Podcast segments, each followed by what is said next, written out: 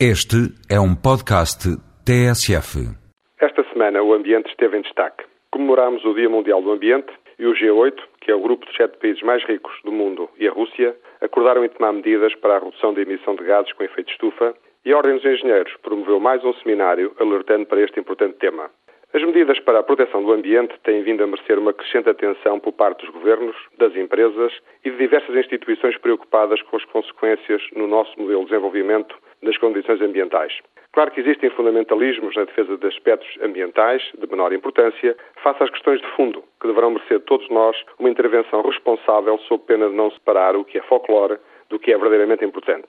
Mas as alterações climáticas são hoje percebidas por todo o planeta, mesmo sem o apoio dos registros que nos permitem saber que os 11 anos mais quentes de sempre foram registados nos últimos 12 anos. A concentração de gases com efeito de estufa tem continuado a aumentar, bem como o consumo de energia com origem em combustíveis fósseis altamente poluentes.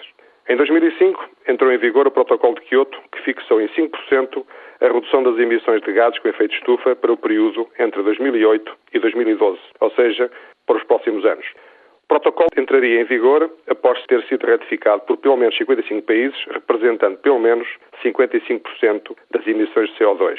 Com a adesão da Rússia, os países que assinaram o protocolo são responsáveis por 60% das emissões.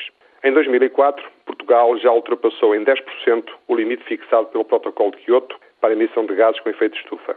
Para os países que não cumpram, foram fixadas penalizações e a pergunta que surge é óbvia: como vai o Estado português pagar a fatura no período entre 2008 e 2013?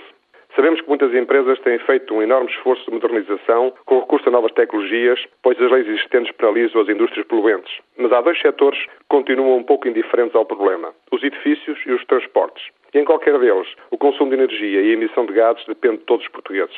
Basta recordar que os edifícios consomem cerca de 27% do total de energia e o setor dos transportes 35%. Por cada 10 km de percurso automóvel, produzimos uma emissão de 2 kg de dióxido de carbono. Estamos agora a começar a dar passos significativos para a eficiência energética dos edifícios, melhorando os sistemas construtivos que permitirão reduzir o consumo de energia e aumentar o conforto dos utilizadores. Mas, entretanto, nos últimos 15 anos, produzimos mais de um milhão de habitações sem preocupações de eficiência energética. O problema já não é apenas das fábricas, mas de todos nós, que fazemos parte deste complexo sistema que nos concede as facilidades com que produzimos os problemas. É tempo de cada um tomar consciência da situação e dar o seu contributo para um futuro melhor.